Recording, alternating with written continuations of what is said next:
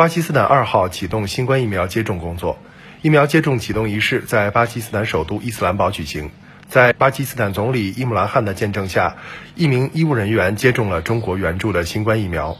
伊姆兰汗对中方向巴基斯坦提供疫苗援助表示感谢。他说，这批疫苗将首先提供给一线医务人员接种，其次是老年群体。他敦促巴基斯坦民众继续遵守政府制定的防疫规定，防控疫情，以助力巴经济社会活动复苏。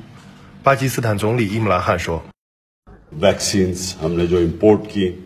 我们感谢中国向我们提供疫苗，我们将首先给那些照料新冠肺炎患者的医务工作者们接种，他们将是第一批接种者。其次是给新冠肺炎的高危感染人群接种。”中国政府向巴基斯坦捐赠的一批新冠疫苗，一号在伊斯兰堡附近的努尔汗空军基地正式移交巴方。这是中国政府对外提供的第一批新冠疫苗援助。